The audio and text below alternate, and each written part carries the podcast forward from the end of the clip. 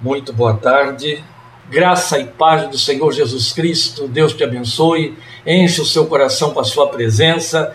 Louva a Deus pelos que nos acompanham de São Paulo até o Nordeste dos Estados Unidos. Louvamos a Deus por essas vidas que nos honram. A mim representa uma honra muito grande poder ter estas tardes de domingo, as noites de quarta-feira, sabendo que vidas que têm nenhum outro interesse que não seja a palavra de Deus, separam este tempo, interrompem suas atividades e detêm-se diante da tela para receber a palavra, a ministração da palavra do Senhor.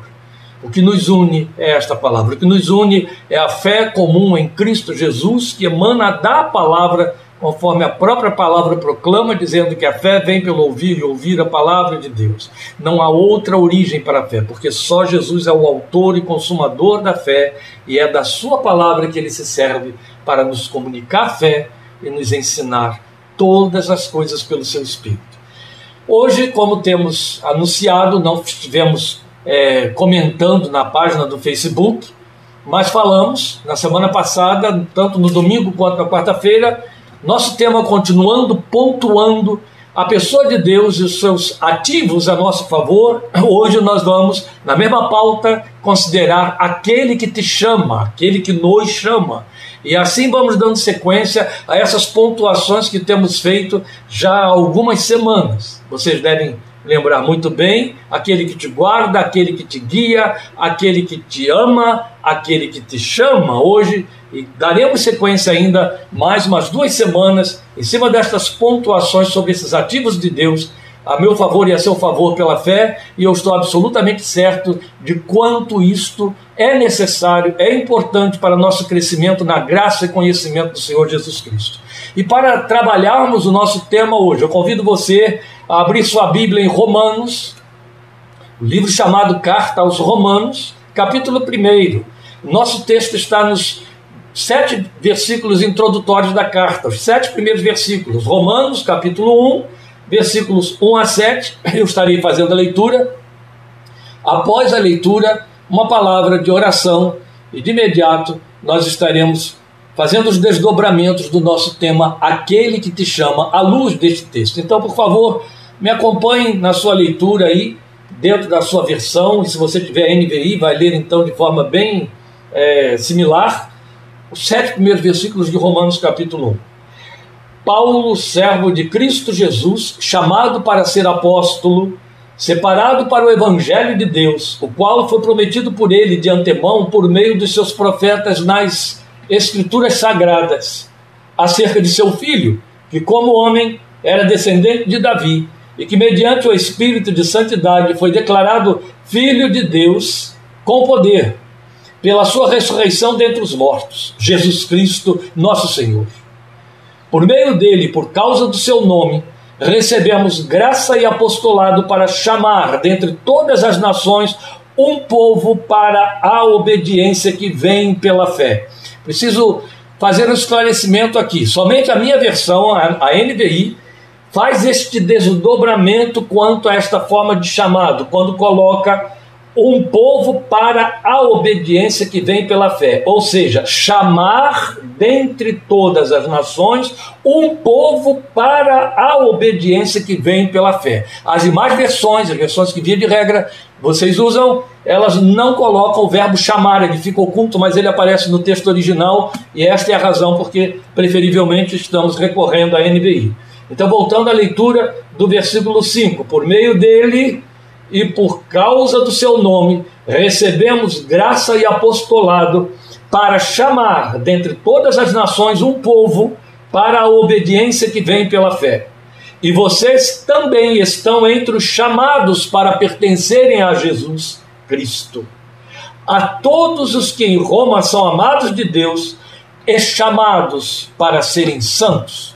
Antes de orar, um outro ponto aqui a salientar é que quando ele faz o, o, o fechamento da introdução do versículo 7, a todos os que em Roma são amados de Deus e chamados para serem santos, vale lembrar que esta cláusula não se encerra com os crentes de Roma de dois mil anos atrás. Esta é palavra de Deus viva e eficaz, ela nos alcança nós somos os destinatários desta carta, tanto quanto aqueles irmãos originalmente. Então, estes títulos também nos pertencem e nos acompanham.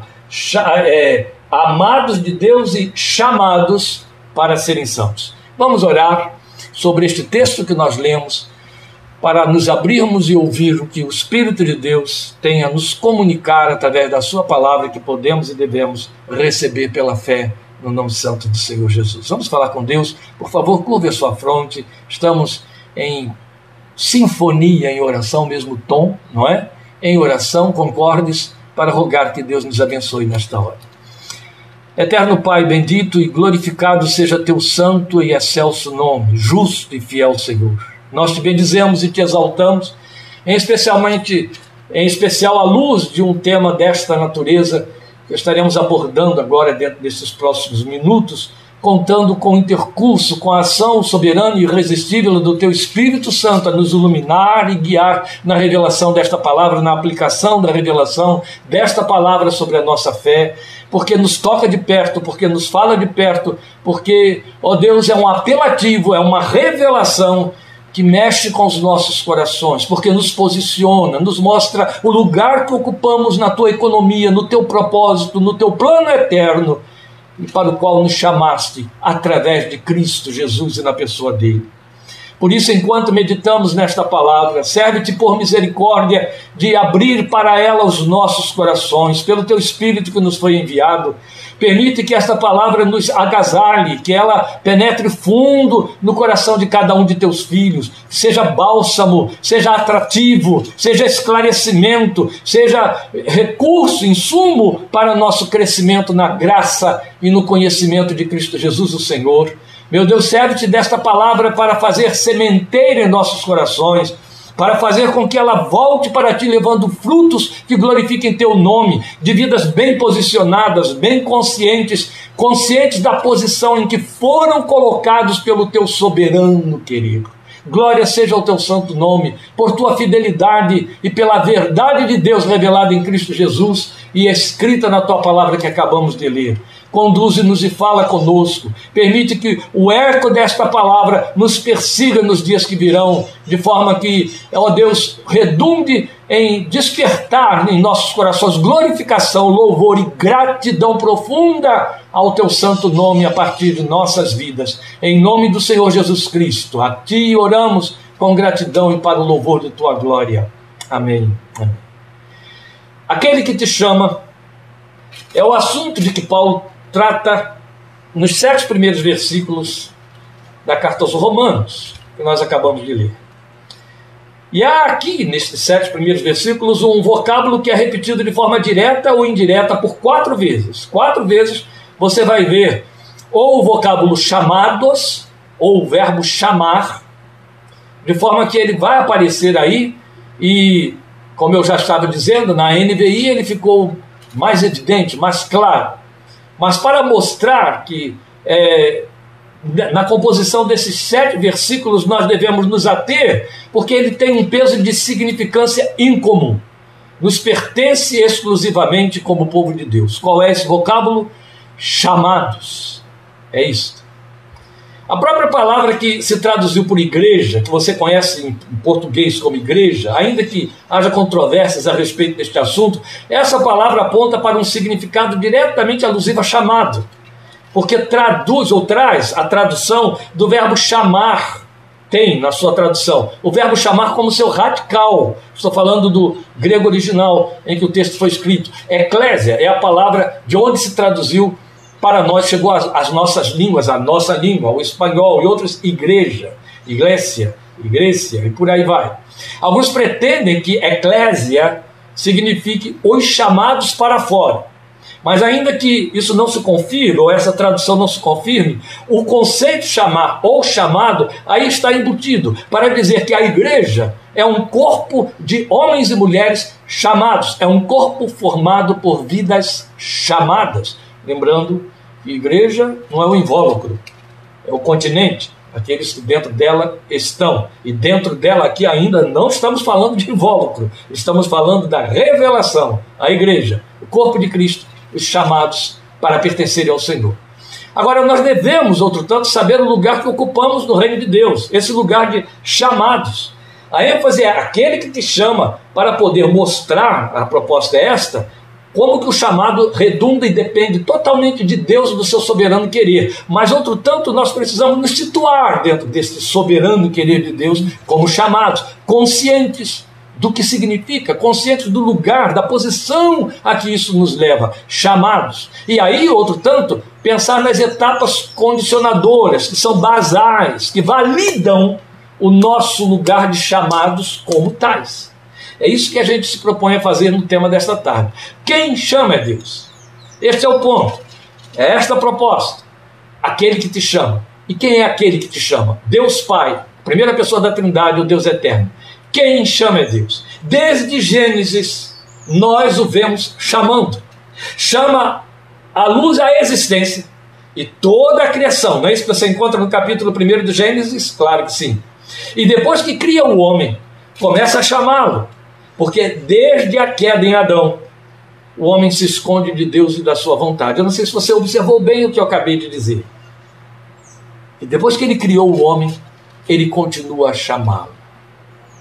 O homem criado, pouco depois cai e se afasta e Deus começa a chamar. Adão, onde estás? Esta é uma forma de chamar.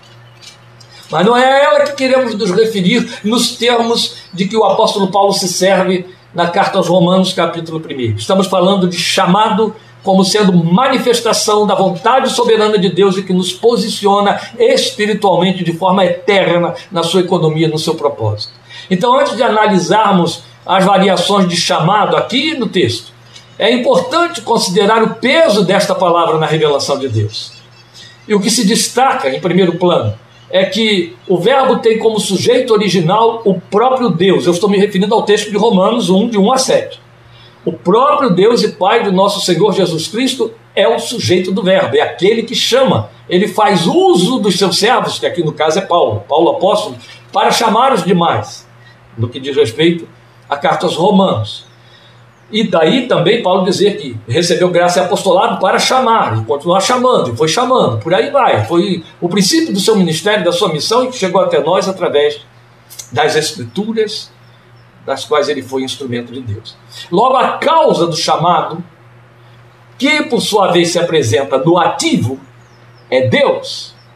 Os passivos somos nós, os chamados. O ativo é Deus, aquele que chama. Ele decide pelo chamado. E os chamados respondem obedecendo. É muito interessante, eu não posso me deter sobre esse texto, pra, sobre esse ponto, para é, é, podermos cumprir toda a nossa proposta aqui, mas é muito interessante entender o fato de que acabamos de dizer que Deus é quem chama e os chamados respondem obedecendo, porque isso faz um contraste muito acentuado com uma conceituação da Bíblia para aqueles que ainda estão incrédulos que ainda não se apresentaram diante de Deus por meio de Jesus, que são chamados de filhos da desobediência. Não é interessante? Os chamados obedecem ao chamado, quem não obedece ao chamado fica caracterizado como filho da desobediência no discurso do próprio Paulo, na pena de Paulo, no discurso da palavra de Deus. Deus decide pelo chamado e nós obedecemos. Agora, Jesus afirmou isto categoricamente quando ele disse: Todo aquele que o Pai me der, virá a mim. Algumas versões mudam o verbo. Todo aquele que o Pai me dá, virá a mim. Tudo que o Pai me der, virá a mim. Jesus afirma isso. Eu disse que é categórico e é. E em oração, ele também afirmou: eram teus, orando ao Pai, e tu os deste a mim, se referindo a nós, aos que creem no seu nome. Então ele deixou claro que procede de Deus Pai o nosso encontro com seu Filho Jesus Cristo. Chamar é função principalmente divina, é o que eu estou reiterando aqui. Textualmente, o apóstolo Paulo afirma que Deus é aquele que chama à existência as coisas que não existem como se existissem. Isso está aí também em Romanos, Romanos capítulo 4, versículo 17. Deus chama à existência as coisas que não existem como se existissem. A sua versão costuma dizer como se já fossem. Chama a existência as coisas que não existem como se já fossem. Ato de Deus, poder de Deus, função de Deus. Até onde isso nos diz respeito? O que está aí em Romanos 4,17. exatamente no ponto em que nos sabemos chamados a partir de um estado de morte espiritual, conforme o próprio Paulo esclareceu em Efésios 2:1. Lembra que ele disse em Efésios 2:1? Que nós estávamos mortos em nossos delitos e pecados e Deus então nos concedeu vida em Cristo Jesus. Aí ele diz: "Pela graça sois salvos". Veja, éramos mortos e fomos chamados de dentro da morte, o que em Colossenses Paulo chama de trasladados do império das trevas para o reino do, seu, do Filho do seu amor. Fomos chamados de dentro das trevas da morte para a vida e a luz que há em Cristo Jesus. Isso nos lembra a ressurreição de Lázaro ele é chamado de dentro da tumba, ele é chamado de dentro da sepultura, morte física. Mas Paulo fala em Efésios 2:1 que aqueles que ainda estão sob a desobediência são mortos espirituais e outro tanto éramos nós, mortos em nossos delitos e pecados, e então fomos chamados de dentro desse estado que para Deus é morte, morte espiritual, para a vida. Quem chamou? Deus. Nos chamou à vida espiritual em Cristo Jesus. A ação de Deus. Então, corroborando isso, nós ouvimos que o que Cristo asseverou em João 15,16 é, vem, vem fazer uma redundância disso aí, vem, vem fazer, na verdade, um fechamento disso aí. Quando ele diz aquele texto clássico, João 15: Vocês não me escolheram, pelo contrário, eu os escolhi para que vão, deem fruto e o seu fruto permaneça, a fim de que tudo quanto vocês pedirem ao Pai em meu nome, Ele lhes conceda. Estes são textos tão significativos para mim que eu os tenho em memória, eu os tenho decorados, memorizados pelos anos todos da, do meu trilhar no Evangelho de Jesus. Porque são textos que não podem ser ficar re, resumidos e presos dentro das páginas da Bíblia. Não. Precisam ser força motriz dentro da sua fé, combustível alimentador da sua esperança. E este é um dos mais clássicos textos da revelação de Deus para nós. Quando o Filho de Deus deixa claro: vocês não me escolheram, eu escolhi vocês. Se eu tivesse feito escolha, eu seria Deus de mim mesmo. Você entende? Se você tivesse o poder de escolher crer, você teria dois deuses: você mesmo e a sua fé. Ela teria um poder maior do que o de Deus, porque te deu a capacidade de escolher Deus que por outra, outra por sua via virou objeto da sua escolha, e aquele que escolhe tem poder sobre o que escolhe. Ele não nos autorizou isso. Glória ao Senhor, porque ele deixou claro: vocês não me escolheram. Vamos repetir isso? Vocês não me escolheram. Senhor, eu não te escolhi, tu me escolheste. Como é importante que você confesse isso. Senhor, eu não te escolhi, foste tu que me escolheste, tu disseste e o fizeste. Porque isso dá a ele direitos porque isso tira de você direitos. Ele passa a ter direitos sobre você, mas isso também te traz e se traduz em segurança espiritual, segurança eterna.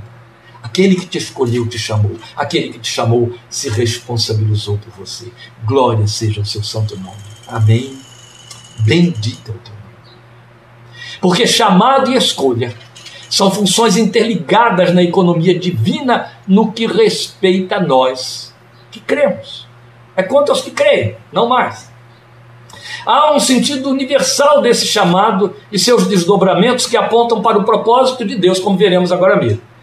Mas algo mais a ser visto aqui em primeira mão é a consciência de nos sabermos chamados por Deus, de contarmos entre os que são chamados, os da eclésia.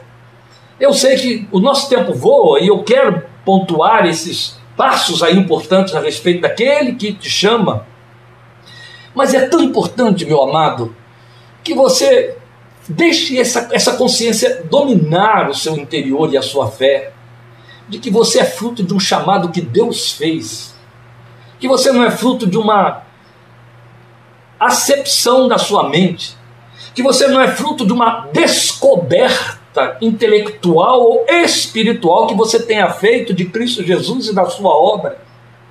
Você, na verdade, é uma capitulação, é o resultado de uma conquista. O chamado veio dele. O que lhe restou foi obedecer ao chamado. Ele chamou e você foi. Amém? Pronto. Isso te dá segurança, absoluta segurança. Eu sou chamado, então eu tenho alguém que é responsável por mim. E quem me chamou não teve intermediários. Não há anjos e nem demônios aí nessa história. É entre mim e ele, entre ele e mim. Maravilha, glória seja o seu nome. Mas vamos pensar agora nas implicações desse chamado a partir do propósito divino, ou dos propósitos, é melhor colocarmos no plural, porque eles estão pluralizados sim. A partir dos propósitos divinos. Em outras palavras, chamados com que fim? É disso que o texto fala. Você tem a primeira finalidade apresentada já no versículo 5, aquela sobre a qual me detive para poder mostrar a você uma diferença de traduções. O versículo 5 diz que nós somos chamados para a obediência por fé, chamados para obedecer pela fé. Entende? Eu não preciso nem detalhar, mas eu vou detalhar, porque senão não é? nós estamos desperdiçando tempo precioso. Não, não, não. Mas atenta, atente, por favor, para o significado do que o versículo 5 mostra para nós, da primeira finalidade desse chamado, dentre as finalidades que o apóstolo Paulo fala aqui para nós. Chamados para obedecer pela fé. Primeiro ponto a considerar aqui é que você só pode obedecer pela fé. Não existe outra forma de obedecer, não existe outro meio. Não obedece pela vontade, não obedece pela racionalidade, não obedece por uma questão intelectual, não obedece por cultura, por educação, não. Isso é nas relações humanas. Nas relações humanas as pessoas obedecem por medo, por dever, por respeito, por educação, por conta das leis. Mas no trato com Deus, você obedece por fé. É a fé que capacita você a obedecer. Obediência é uma questão de fé, entende? E fomos chamados para isso, chamados para obedecer pela fé. É o que o texto diz. Então eu vou repetir a leitura, tal como se encontra aqui na NVI, por causa dessa diferença que existe, e aqui o texto fica mais claro e, a meu ver, melhor posicionado. Quando ele diz assim: por meio dele e por causa do seu nome, está falando de Jesus, recebemos, Paulo está agora falando dele, graça e apostolado para chamar dentre todas as nações um povo para a obediência que vem pela fé. Para chamar dentre os brasileiros, dentre os portugueses, dentre os americanos, dentre os ingleses, dentre os europeus em geral, dentre os latinos em geral, dentre os africanos, entre os indígenas, chamar um povo para a obediência que vem pela fé aí está você e aí estou eu. Isso é muito importante. E como é significativo. Porque antes de dizer que somos chamados para crer, o texto já se adianta para apontar o fato de que o crer implica em obedecer. Logo que eu me converti, aprendi um cântico que me foi ensinado a cantar em quatro vozes. Quer dizer, eu, eu cantei uma voz só, claro, mas eu não sabia até é, é, é, essa história de que havia quatro vozes, é na igreja que se aprende essas coisas, então ali já me disseram, oh, você vai cantar o baixo. Obedecer é melhor do que sacrificar. É o texto lá de Samuel, naquele litígio, lá naquele enfrentamento com o rei Saul. Obedecer é melhor do que sacrificar. Melhor é sempre aprender e toda a lei guardar. Antes de crer, somos informados de que o crer implica em obedecer. Quem crê, obedece. Ou, oh, meus queridos, há um binômio aí, há uma equação aí indissolúvel. Você não pode fazer dissociação, entende? Quem crê, obedece. Quem obedece, quem desobedece, é porque não crê. Daí a Bíblia falar dos filhos da desobediência, que são os incrédulos. Mas é importante observar que esse é o ponto de partida, por isso que está no versículo 5 é a primeira razão pela qual e para a qual Deus nos chamou. Percebe? Tudo começa a partir daí. Ele nos chamou para a obediência que vem pela fé, o texto diz. Exatamente como fez com Abraão, que ele coloca como pai dos que creem, que nos manda seguir as pegadas da fé que ele teve. Sem uma fé obediente, não damos um passo sequer em direção a Deus e na vida espiritual porque a própria Bíblia já se adianta para dizer que sem fé é impossível agradar a Deus. Por isso mesmo, Samuel disse aquilo que eu apresentei aí no, na lembrança do cântico: obedecer é melhor do que sacrificar. Obedecer não é uma opção para quem crê, entende? é razão e prova final de chamado. O servo de Deus, Martin Lloyd Jones, que eu leio incessantemente, ele entende que chamados à obediência da fé significa ser chamado para crer no que o Evangelho oferece de vida que segue a Jesus. Portanto, creio eu. Então, trata-se de uma obediência que a fé produz, entende? Pois a palavra de Deus afirma que o justo viverá por fé. Se é por fé, é decorrente da palavra que alimenta a fé. E aqui eu estou lembrando outro texto de Romanos, todos esses que eu citei aqui saíram de Romanos, Romanos 10, 17. Uma vez que é por fé, observe, não se baseia em teorias, nem em perspectivas pessoais, elaboradas pelo coração de quem crê. Não é conforme eu penso, conforme eu sinto, ah, é como eu entendo. Não, decorre de fé. É fruto de confiança irrestrita no Deus que chama, entende? Então vale para o crente com uma grande missão ou para aquele que não é comissionado também. Deus honra a obediência. E quando ela não é fruto de fé, a Bíblia caracteriza como pecado. Tudo que não provém de fé é pecado. Está escrito em Romanos 14. Ó, tudo está em Romanos. Que lindo, né? Que carta linda. Obedecer pela fé significa ir além do lógico, ir além da racionalidade especulativa. Aquilo mesmo que eu acabei de lembrar aqui agora, é, é como eu entendo. Aí eu não sinto desse jeito. Tem muita gente que vai atrás do sintômetro, do achômetro e desemboca no inferno. É muito sério isso.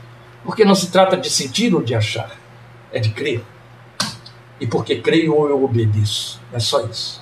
É crer, por isso, somos orientados pelo apóstolo Pedro nessa direção. É crer cingindo os lombos do nosso entendimento. Que linguagem bonita, metafórica. Vamos lembrar que as vestes das pessoas da, dos tempos bíblicos eram. Eles se vestiam com aquelas vestes talares que eram compridas, que iam até os pés, eles usavam um cinto na altura do quadril, e ali eles tinham que levantar a veste quando eles tinham que se agilizar, andar mais depressa, cumprir alguma tarefa, cingiam então os lombos, puxando as vestes para cima, para que não embaraçassem seus pés. Pedro usa esta linguagem e faz dela uma metáfora dizendo assim: cingindo os lombos do vosso entendimento. Amarre o seu entendimento que queira fazer você tropeçar que esteja querendo fazer você raciocinar demais em lugar de obedecer, para explicar por onde deve a obediência ir. Isso é lombo que não foi cingido, lombo de entendimento, entende? Entendimento não cingido, entendimento que está à vontade para cumprir uma racionalidade incrédula e de desobediência que não convém. Outro tanto, o apóstolo Paulo escreve a Timóteo e diz que aquele que milita não se embaraça com negócios desta vida, sim, porque ele tem os lombos do seu entendimento cingidos. Linguagem linda, bela, inteligente, procedente da palavra de Deus. Quem obedece porque crê, não questiona, cumpre. Entende? Nunca. Raramente. porque se entender, foge, entendeu? Tem de cumprir, sem parar para entender, apenas aceitar. É obediência. Depois, como numa sequência lógica, há outro desdobramento do chamado e ele se encontra no versículo 6. E é bonito, é uma expressão que você tem aí também na sua versão. Chamados para pertencerem a Jesus. Oh, que coisa gostosa. Ah, é gostoso sim, mas não no sentido em que, via de regra, nós recebemos conforme o nosso entendimento que busca gratificação. Veja, se primeiramente somos chamados a obedecer pela fé, e isso se traduz em confiança irrestrita, faz todo sentido saber que fomos chamados para pertencer. Volte aí ao seu versículo 6. É isso que ele está dizendo. E vocês também estão entre os chamados para pertencerem a Jesus Cristo. Ai, que lindo!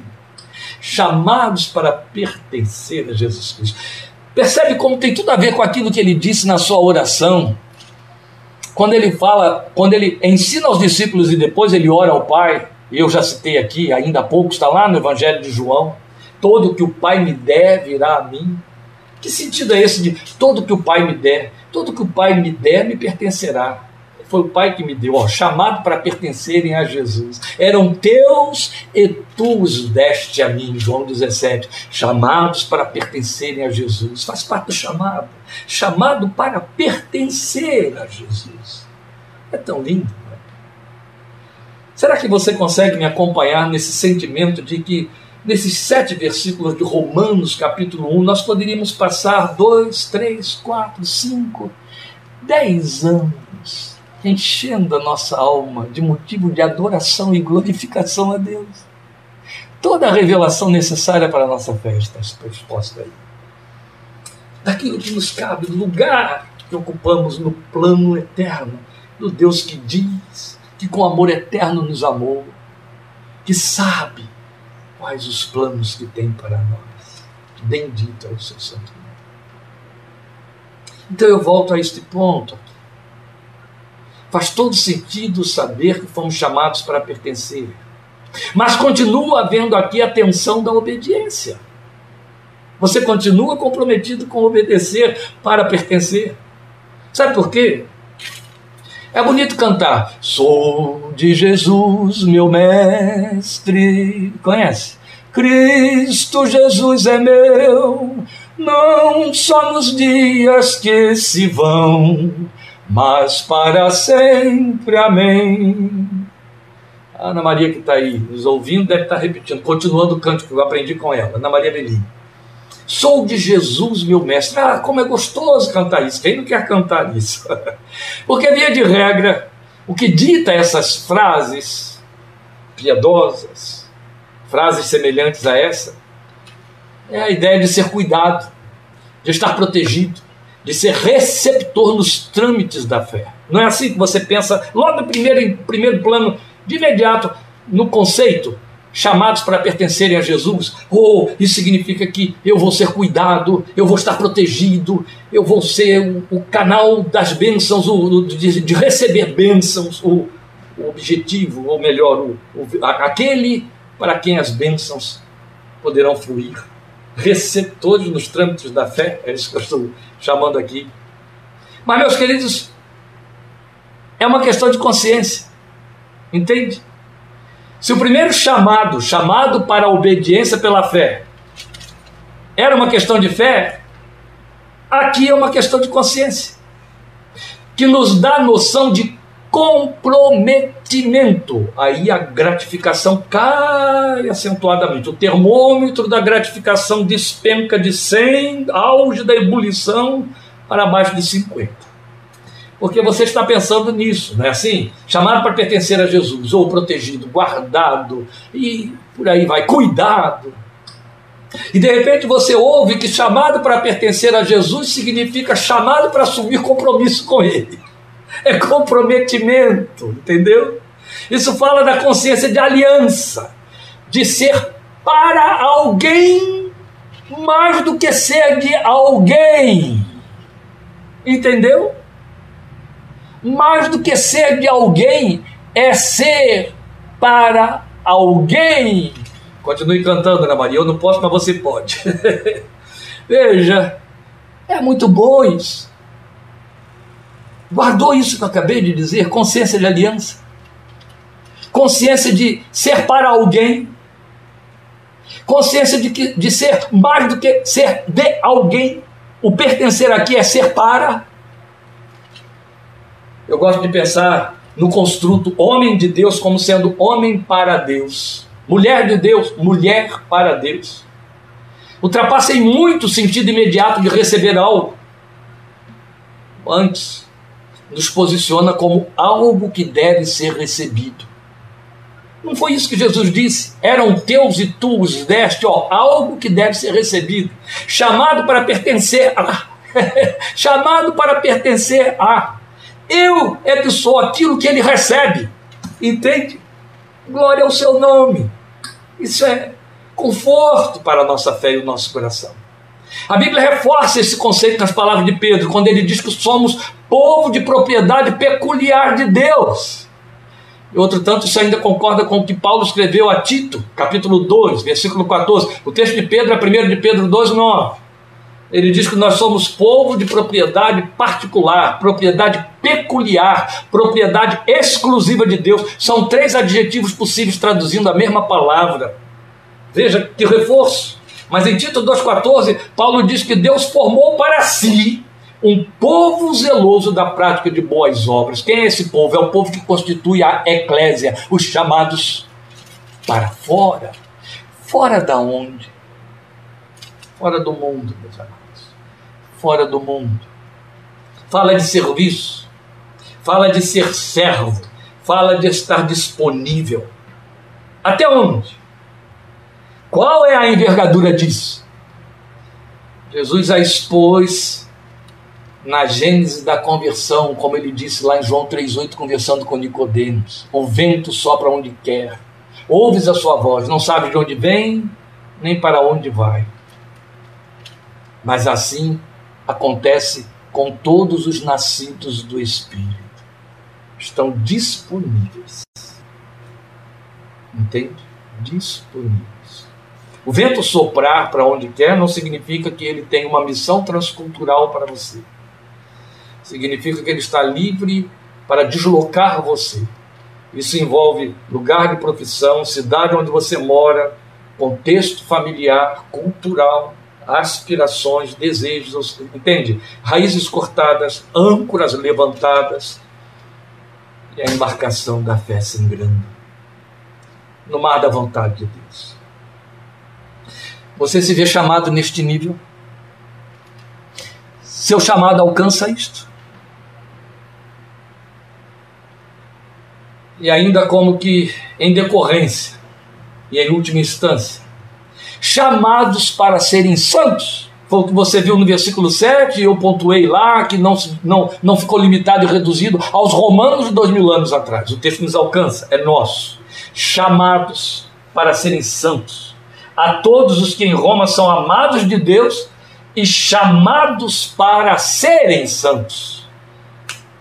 Vamos atentar para isso aqui chamados para a obediência que vem pela fé, chamados para pertencerem a Jesus, chamados para serem santos. Chamados para, si, para dar uma resposta à obediência que vem pela fé. Chamados para estarem, para pertencerem a Jesus. E chamados para serem, serem santos. Eu não sei quantos crentes, quantos cristãos evangélicos na atualidade estão preocupados e ocupados com esse compromisso. Não sei. Eu não sei quantos cristãos na atualidade têm noção bíblica exata do significado de ser santo. Não sei. Mas eu sei de uma coisa qualquer que seja o comprometimento com o conceito e a noção desse conceito, isso não muda o fato de que está embutido no compromisso do chamado. Entende? Atende a uma resposta de obediência pela fé, tanto quanto as demais. Então, aqui, tanto quanto nos anteriores, a questão passiva de obediência continua em foco. É imprescindível responder com obediência ao chamado para obedecer para pertencer e para ser santo.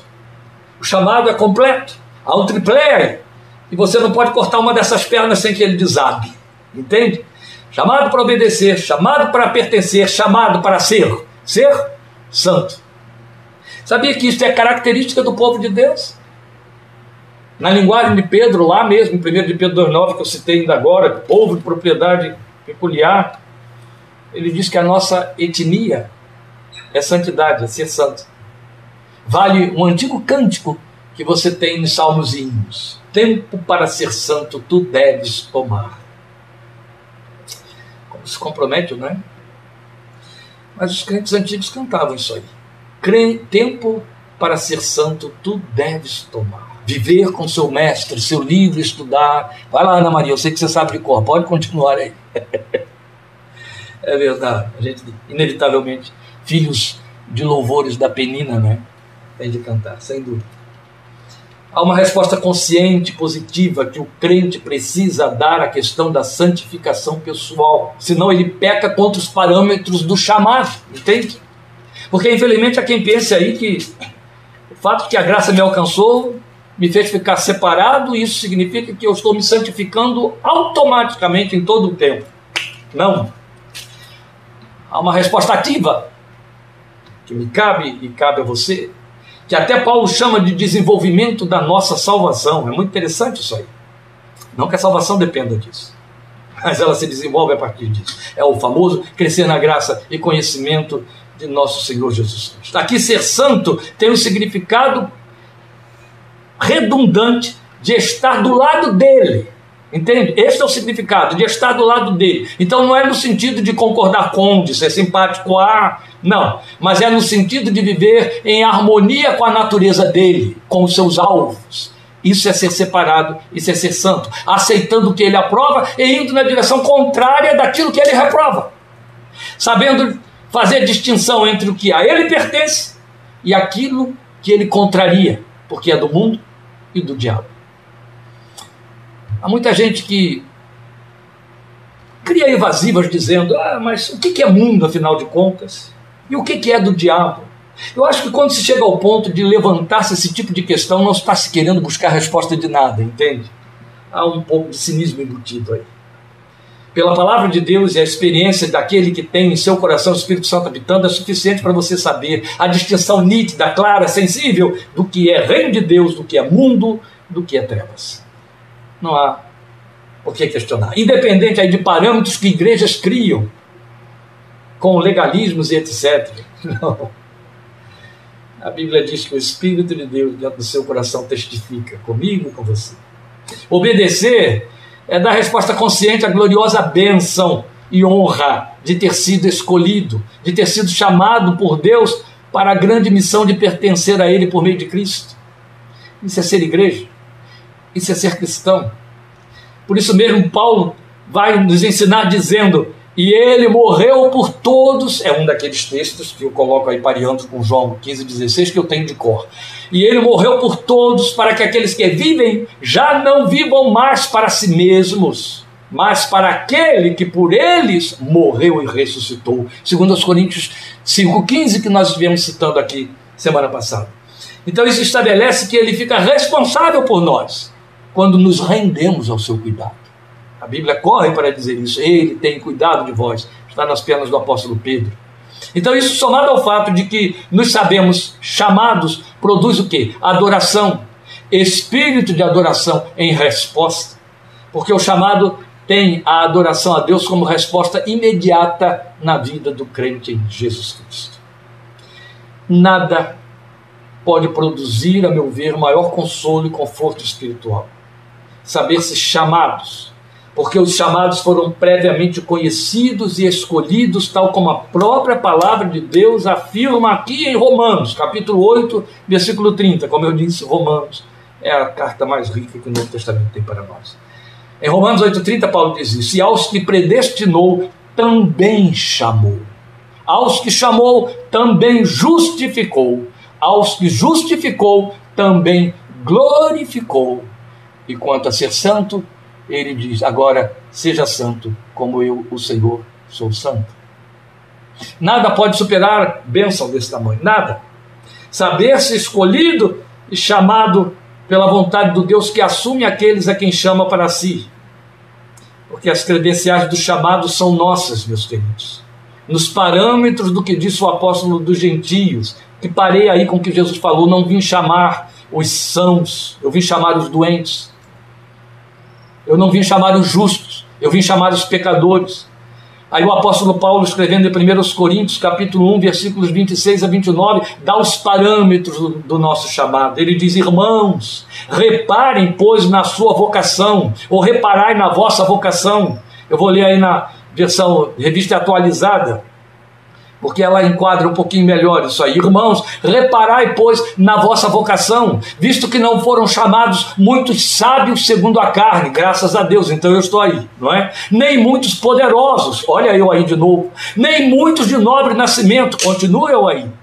Pelo contrário, Deus escolheu as coisas loucas do mundo, ah, então sou eu mesmo, para envergonhar os sábios, e escolheu as coisas fracas do mundo, é meu nome e meu sobrenome para envergonhar as fortes. Deus escolheu as coisas humildes do mundo e as desprezadas e aquelas que não são, aleluia, para reduzir a nada as que são, a fim de que ninguém se vanglorie na presença de Deus. Você diz amém a cada um desses adjetivos.